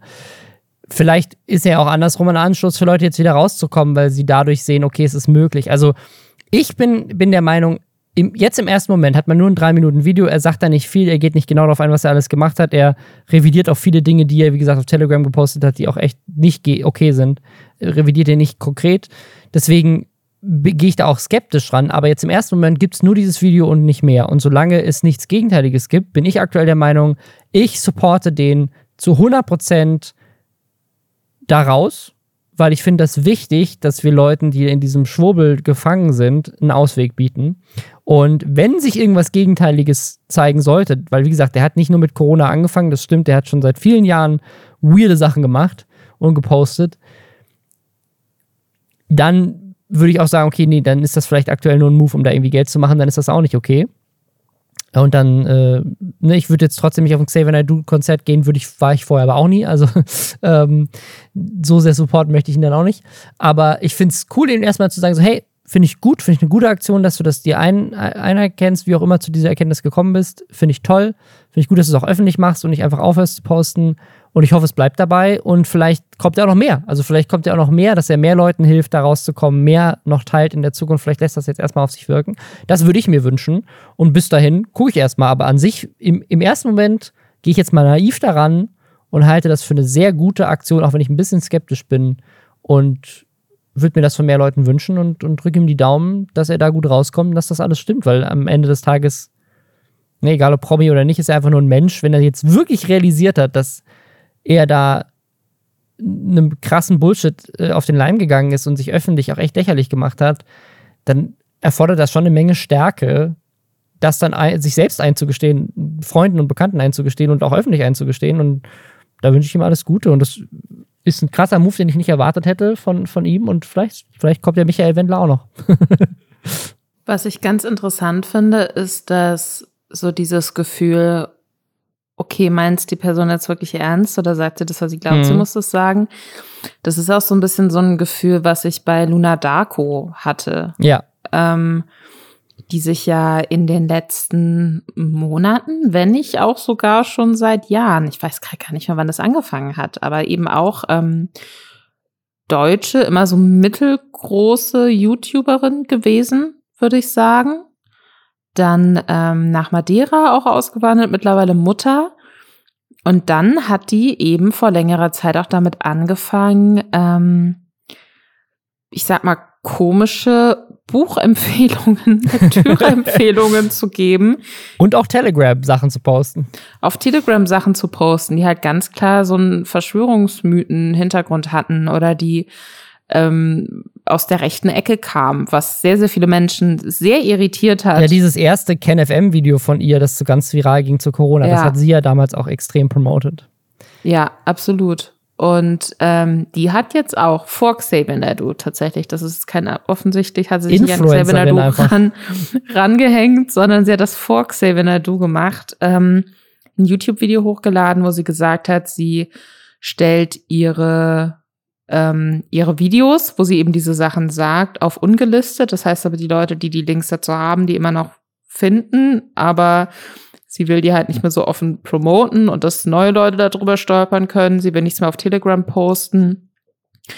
Und irgendwie sei sie da auch viel falsch verstanden worden oder hätte sich verrannt. Und da sieht man halt auch viel so Erleichterung von Leuten, habe ich das Gefühl in den Kommentaren, mhm. von wegen, oh Gott, endlich, endlich, endlich siehst du es ein. Aber auch viele Leute, die sagen, okay, aber wie kann man sich denn in so eine Ecke einfach so verrennen, wenn ein das nicht irgendwie inhaltlich auch anspricht. Und das finde ich schon auch eine gerechtfertigte Frage. Ich glaube nicht, dass jede Person, die in der Öffentlichkeit ist, sich für alles zu 100 Prozent immer rechtfertigen muss und aufarbeiten muss, warum sie einen bestimmten Fehler gemacht hat in stundenlangen Videos.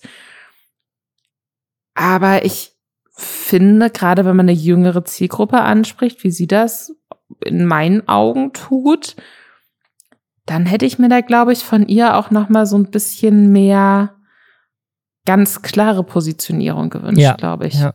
Und das lässt es immer so ein bisschen, das ist ja bei Xavier in diesem 3-Minuten-Video auch so, wo er nicht mal genau sagt, was er meint. Also er sagt jetzt nicht, das mit dem Adrenochrom oder das mit Corona, mhm. sondern nur, also er, er, er verweichlicht das auch so in Teilen. Ich glaube, manchmal sagt er so teils und manchmal und also es sind so, er sagt nicht so, alles, was ich gesagt habe, war scheiße, sondern so, ich habe mich in ein paar Teilen, habe ich ein bisschen, weißt du, so, es ist so, mh, mm, also wie gesagt, ich finde es toll. Ich finde, das ist ein erster richtiger Schritt, sowohl von ihr als auch von Xavier Naidoo, finde ich gut. Und ich hoffe, da kommt noch mehr. Und äh, wie gesagt, ich, ich finde es schwierig, darüber zu lästern und sie dafür zu kritisieren, weil, wie gesagt, ich habe auch Menschen im eigenen Umfeld, die auf irgendwelchen Verschwörungsbullshit aufgesprungen mhm. sind in der Corona-Pandemie. Wir haben Freunde verloren, Leute, mit denen wir, keine Ahnung, zusammen Silvester gefeiert haben, mit denen wir gar keinen Kontakt mehr haben, weil die angefangen haben, uns zu erzählen, Corona wird es nicht geben. Ähm, und ich wünsche diesen Menschen einen Weg daraus. Und wenn Promis damit anfangen, dann fangen es vielleicht auch normale Leute an. Und das würde ich mir ich wünschen. Ich glaube, man, man darf den Weg zurück nicht verstellen, außer eine Person hat was komplett, weiß ich nicht, was, was komplett Schlimmes, Justiziables gemacht. Kein Plan. Ja. Aber ich finde so lieber Leute, die zurückkommen und sagen, oh Gott, äh, ich schäme mich für das, was ich geglaubt habe oder das ich gelesen habe, das ich was verbreitet habe. Und jetzt mache ich das nicht mehr und versuche an mir zu arbeiten, als Leute, die dann auf, ich, ich sage jetzt, ne, ich spreche von der richtigen und der falschen Seite und das ist natürlich krasses Schwarz-Weiß-Denken und was weiß ich, aber ich finde es die verschwörungsmythologische und dann im Kern auch oft mit menschenfeindlichen Aussagen gespickte Seite jetzt einfach mal als die falsche Seite bezeichnen und da, da stehe ich auch ein so. Ähm, aber lieber Leute, die zurückkommen und, und ähm, dann halt eben erstmal auch beweisen können, wie ernst ihnen das ist, als Leute, die dann aus Angst nicht mehr zurück kommen zu können, dann eben bei den Menschenfeinden, sage ich jetzt einfach mal, bleiben. Deswegen, äh, ja, mal gucken. Ich bin gespannt, wie sich das jetzt weiterentwickelt. Apropos Weiterentwicklung, Amaranth, das ist die größte Twitch-Streamerin, das ist die größte OnlyFans-Creatorin und äh, einfach eine crazy Frau, weil ich, also ich finde die so faszinierend, vor allem wegen ihrem Twitter-Account, ähm, wo sie einfach nur ähm, mit ihrem Klarnamen, also sie heißt ja nicht wirklich Amaranth, sie heißt in Wirklichkeit äh, Caitlin ähm, mit Vornamen. Die hat einen Twitter-Account, wo sie jeden Tag irgendwie so über ihre ganzen Investments postet, weil sie macht, das hat sie jetzt auch nochmal bestätigt, irgendwie teilweise 1,8 Millionen Dollar nur durch OnlyFans jeden Monat. Ähm, und dann noch durch Twitch und andere Sachen natürlich auch noch mehr Geld. Und das investiert sie alles sehr smart und da postet die so krass Businesswoman-mäßig, was sie alles so macht. Und auf diesem Account hat sie jetzt noch was anderes angekündigt, nämlich, dass sie aufhört. Sie hat getweetet, End of an era, it's time to stop being an e-girl, cold turkey and quit OnlyFans in June. Going all out till then, we'll go out with a grand bang finale. Um, und I just made 350.000 to 400.000 Dollars Investment on Content on Twitch. Also, sie hat quasi angekündigt, sie hört komplett auf, jetzt spontan in zwei Monaten mit OnlyFans und wird auch auf Twitch ihren Content komplett ändern, hat dafür 400.000 Dollar investiert in ihren Twitch-Content. Das hat sie dann nochmal in einem ganzen Thread ähm, aufgesplittet. Sie hat, sie hat immer gesagt, so, hey, ich, ne, ich nutze jetzt meinen Körper, solange ich kann und nutze das ganze Geld dann. Die hat in zig Firmen investiert, in Tankstellen in, und macht das halt auch alles öffentlich, wie sie ihr Geld ausgibt und so. Und Leute geben ihr da sehr viel Geld. Eine, ich würde sagen, es ist eine der transparentesten Influencerinnen überhaupt, was so skurril ist für jemanden, die eigentlich Softcore-Pornos den ganzen Tag produziert und dafür halt auch von der gesamten Twitch-Community ja absolut gehatet wird. Äh, Amaranth ist mit einer, die diese ganzen Hot Tub-Streams und so weiter gemacht wird. Es gibt so viele Twitch-Streamer, die Amaranth absolut hassen dafür, dass sie als Frau auf, äh, auf Twitch äh, die ganze Zeit im Bikini äh, sehr, sehr knappen Bikini streamt und ähm, damit auch einfach so die Galionsfigur von so einer ganzen Bewegung von E-Girls auf Twitch ist. Und jetzt hört sie aber damit auf und möchte auf Twitch weitermachen, aber mit ganz anderem Content. Und ich bin mal sehr gespannt, was das wird, weil sie sagt, sie möchte komplett weg von diesem Schmuddel-Softcore-Porno-Image und will jetzt für 400.000 Dollar krasse Entertainment-Shows produzieren, was genau das ist und was für Richtung das geht, weiß man nicht, aber sie will Entertainment machen und weggehen von dem Image als knapp bekleidete Frau auf Twitch ähm, und macht da jetzt den 180, die 180-Grad-Wendung weg von der Hot Tub hin zu anderen Sachen und äh, hat anscheinend jetzt genug Geld verdient, um diesen Split zu machen, finde ich, äh, find ich sehr interessant, weil sie das so komplett öffentlich macht, so ich bin da jetzt raus. Ich finde vor allem interessant, dass es eben nicht ist von wegen, oh, ich will mich nicht mehr nackt zeigen, sondern dass es offensichtlich einfach, äh, wie so vieles, was sie macht, eine sehr smarte Business-Idee ja, ist, ne? Ja. Was sie halt auch immer wieder sagt, dass sie weiß, dass sie diese Art von sexy Content nicht ewig machen kann, weil halt einfach ab einem bestimmten Zeitpunkt, so schade das sein mag, ab einem bestimmten Alter ähm, oder wenn, ne, wenn der Körper sich vielleicht auch beim Älterwerden verändert, dann wollen nicht mehr so viele Menschen diesen Körper nackt sehen. So, und das weiß sie. Und was sie jetzt macht, ist halt zu sagen, ich stelle jetzt meine Content-Strategie um zu einem Zeitpunkt, wo Leute mir auch noch einfach zugucken, um mich anzugeiern. Das heißt, ich habe weiterhin noch mein Aussehen irgendwie, da das interpret, interpretiere ich jetzt ein bisschen ihre Aussagen rein, aber so klangen die für mich. Ne? Also das steckt für mich so ein bisschen dahinter. Sie weiß, sie ist jetzt noch für die Leute, die sie nur wegen ihrem Aussehen gucken, attraktiv genug, dass das die so oder so dann zugucken und kann da dann aber schon langsam mal auch eine andere Art von Content quasi so einführen und ähm, dann bleiben die Leute vielleicht deswegen auch dran. Auch dann, wenn sie dann eben zunehmend hochgeschlossener angezogen ist. Und das finde ich, ähm, das finde ich tatsächlich ganz interessant. Ich bin, muss ich sagen, ich, ich habe sehr viel Respekt vor ihr. Und ähm, ich hatte das, glaube ich, schon mal gesagt. Es gibt echt eine interessante, auf YouTube eine interessante Weiß-Doku über sie, wo sie mal für so einen Tag begleitet wurde und wo sie auch so ein bisschen genauer darüber gesprochen hat, warum sie denn jetzt gerade eigentlich auf 24-7 arbeitet. Was so ihr Endziel ist irgendwie damit, wofür sie dieses Geld ausgeben möchte irgendwann mal. Und das fand ich alles sehr, sehr interessant, stellenweise auch ein bisschen traurig, muss ich sagen, weil ich glaube, die lebt ein sehr, sehr einsames Leben. So würde ich nicht leben wollen. Und ähm, ja, ich folge der auch sehr gerne auf Twitter. Ich finde es wahnsinnig spannend, was sie macht. Ich, ich finde es super faszinierend. Also es gibt jetzt wohl auch das erste, was schon angekündigt wurde, was sie produzieren wird. Das heißt Streamer Royale. Also das wird so ein Format sein, wo Streamer gegeneinander antreten. Äh, wahrscheinlich nicht in Videospielen, sondern ich schätze sozusagen so in, in echt. Ähm, das ist so eines der ersten Formate. Und sie ist auch nicht raus aus diesem OnlyFans-Game, sondern nur sie selbst sie hat ein riesiges Team auch aufgebaut inzwischen, was ihr halt hilft, ihren Content für OnlyFans zu produzieren, weil sie halt die Top-Creatorin überhaupt ist. Und das will sie jetzt wohl umwandeln in eine Agentur, die anderen Frauen wiederum hilft, äh, auf OnlyFans groß rauszukommen. Also die, die Frau ist einfach die Business- YouTuberin, Streamerin, was weiß ich, Nummer eins. Ich finde es super faszinierend. Ich bin sehr gespannt, was da an Content jetzt in Zukunft kommt und ob dieser Switch passiert. Aber es ist halt die größte Twitch-Streamerin, die jetzt ähm, komplett ihren Content umkrempelt. Und ich bin mal sehr gespannt. Aaron Troschke versucht sich ja auch an vielen verschiedenen Business-Ideen. Stimmt, ja. Vielleicht so ein bisschen, vielleicht ist er so ein bisschen die deutsche Amaranth, oder? mit, äh, mit äh, äh, wo ist der OnlyFans-Account, Aaron? Let's go. Äh, tatsächlich äh, investiert, während Amaranth in Tankstellen investiert, ähm, investiert Aaron Troschke in seinen Kiosk. Der hat ja, ähm, diesen, der hat ja früher in einem Kiosk gearbeitet, ist ja bei Wer Millionär erst berühmt geworden, hat dann so einen Kiosk gekauft und dieser Kiosk hat auch einen YouTube-Kanal und den betreibt er, glaube ich, zusammen mit Marvin, Marvin Wildtage, hier, den wir eben für Mr. Beast Burger verdächtigt haben. Der äh, ist da auch mit drin und dieser Kanal hat, also die, die, der Kiosk ist quasi so ein bisschen selber Social Media Star auf diesem Kanal.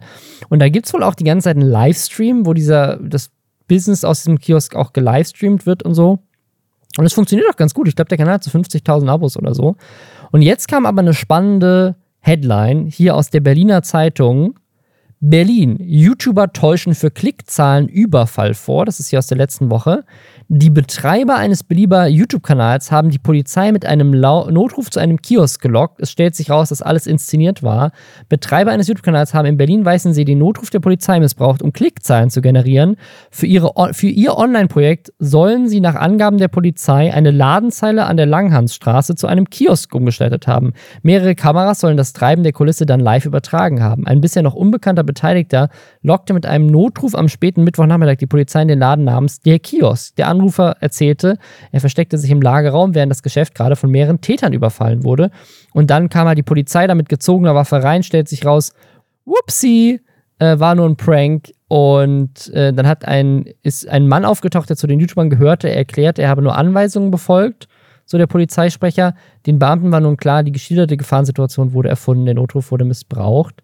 Dann hat dieser 24-jährige, Marvin Wildhage ist 25, also ich weiß nicht, ob der das war und die das Alter falsch haben oder ob das jemand anders ist, dass das nur ein Online-Projekt ist. Und dann hat die Polizei wohl das auch den Livestream abschalten lassen, weil die Polizei gesagt hat, das würde gegen das Kunst- und Urheberrecht verstoßen und der Persönlichkeitsrechte der Kunden, weil die meisten Gäste dieses Kiosks wahrscheinlich nicht wüssten, dass sie gerade die ganze Zeit live gestreamt werden. Es ist jetzt so ein bisschen unklar, ob die Polizei das falsch verstanden hat, ob dieser Artikel das falsch verstanden hat weil es klingt für mich tatsächlich eher so, als wäre dieser Kiosk geswattet worden. Also es hätte nicht Aaron Troschke oder Marvin Wildhage die Polizei gerufen, um Klicks zu generieren für den Kiosk, weil es gibt kein Video dazu, es gibt auch kein Statement bisher von denen dazu. Meine Vermutung ist, die wurden gesquattet und irgendjemand hat falsch verstanden und dachte einfach nur, weil die Livestreamen, die wären das gewesen. Ich habe genau den gegenteiligen Eindruck, aber aus den gleichen Was Gründen, wenn das Finde ich gut, wir können rausfinden, wer, wer hat recht. Vielleicht melden die beiden sich noch. Irgendwann muss da mal ein Video dazu kommen oder eine, irgendein Statement. Ich, ich habe das Gefühl, wenn sie gespottet worden wären, dann wäre ein Video gekommen. So von wegen, oh mein Gott, krass, was mir passiert ist. Hm, hm, hm. Ja, Während stimmt. wenn sie das als Prank gemacht haben und der ist anders gelaufen, als sie wollten, nämlich dass sie jetzt tatsächlich Ärger deswegen gekriegt haben und angezeigt wurden oder zumindest, ja doch, angezeigt ja, wurden. Ja, sie. ja laufen zwei Verfahren. Dann machst du da wahrscheinlich in dem Moment kein YouTube-Video drüber, weil du dich nicht noch mehr irgendwie, mhm. weiß ich nicht, unsympathisch und äh, schuldig machen möchtest. Weißt du, was ich meine? Da will man ja dann ja, nicht ja, noch ja. mehr ja, du Unwillen. Hast recht, das, das also das ist so ein bisschen meine Theorie. Ich finde den Artikel stellenweise auch ein bisschen unklar, weil also zumindest, dass die Leute nicht wissen, dass sie da gefilmt werden, dadurch dass in dieses Kiosk ja wahrscheinlich primär Leute auch gehen werden, die wissen, wer Aaron Troschke ist und so und das ja auch sehr klar äh, kommuniziert. Also ich kann mir nicht vorstellen, dass bei an der Tür des Kiosks, ohne da jemals gewesen zu sein, ich kann mir nicht vorstellen, dass da nicht irgendein Zettel hängt von wegen, äh, wenn ja. sie dieses Kiosk betreten, ist es möglich, dass sie gefilmt werden. Ja, weil Aaron Troschke ja eigentlich schon sehr sauber ist als, als Geschäftsmann. Voll, das hast du so. bei jeder größeren Veranstaltung, unabhängig davon, ob da ein Livestream läuft oder nicht. Da hast du überall irgendwo einen Zettel von wegen, kann sein, dass Videomaterial von ihr, dass sie auf Videomaterial zu sehen sind, indem sie diese Location betreten, stimmen sie überein damit.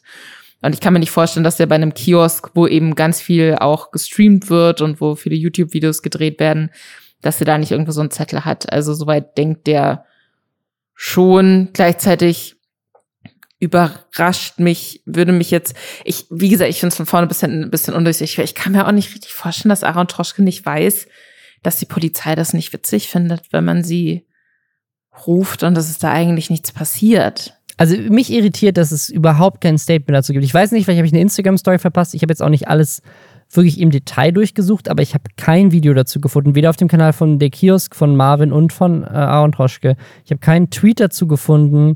Ich habe keinen Instagram-Feed-Post dazu gefunden. Wenn es in der Story war, ist es inzwischen weg. Habe ich nicht gesehen im Urlaub, deswegen weiß ich nicht. Vielleicht wisst ihr ja mehr, aber ich bin mal gespannt, ob da noch irgendwas rauskommt oder ob hier tatsächlich, also entweder sie wurden geswattet und sie wollen nicht drüber reden oder sie haben selber Scheiße gebaut und wollen es verstecken oder es kommt doch irgendwas. Who knows? Vielleicht waren es auch gar keine richtigen Polizisten die Berliner Zeitung wurde reingelegt. Es ist, ich finde, wir sind schon. das wir war auch crazy. Es gibt Bei so Marvel viele. Prankstufen. Es gibt so Ja. viele Prankstufen mittlerweile. Was ist überhaupt noch die Realität, Robin? Ich weiß es nicht. Werden wir hier gerade geprankt? Ist es ein, wird ein Ausschnitt von den wir in einem euch. Marvin-Video gespielt nächste Woche? Vielleicht pranken wir die Leute, vielleicht stimmt Vielleicht die Hälfte der die Geschichten, News die wir gar nicht erzählt und haben, wir haben sie nicht. komplett erfunden. Genau, es ist wie bei X-Factor, das Unfassbare. Eigentlich Ja. sitzen wir in einem vollgemüllten, spärlich beleuchteten Raum und äh, zwirbeln uns maliziös lächelnd die Schnurrbärte. Vielleicht passiert das. Wenn es dazu ein Update gibt, dann erfahrt ihr es natürlich zuerst hier in diesem Podcast oder noch vorher auf unserem Instagram-Kanal Lästerschwestern-Podcast. Der, der jetzt schon einiges auch über die Osterfeiertage Ja. an Followern gesammelt hat, muss ich Ja. jetzt mal sagen. Bei mir hat das damals länger, deutlich, sehr viel länger gedauert. Ja, viele von euch sind, sind vorbeigekommen und äh, gab auch eine Menge spannenden Content. Zum Beispiel habt ihr den von dem Julian Bam Hack, hättet ihr da schon eine Woche vorher von erfahren, wenn ihr dem Instagram-Account gefolgt hätte. Da waren wir nämlich sofort, waren wir sofort live mit, mit der Info, dass er gehackt wurde. Also, folgt uns auf Instagram, äh, diskutiert mit dem Reddit und folgt uns generell auf äh, Apple Podcast und Spotify. Und Nur nicht immer. auf offener Straße, bitte. Folgt uns überall, nur nicht auf offener Straße. Finde ich ist auch so ein guter Slogan. Das finde ich gut. Denn auch wir folgen euch nur im Internet.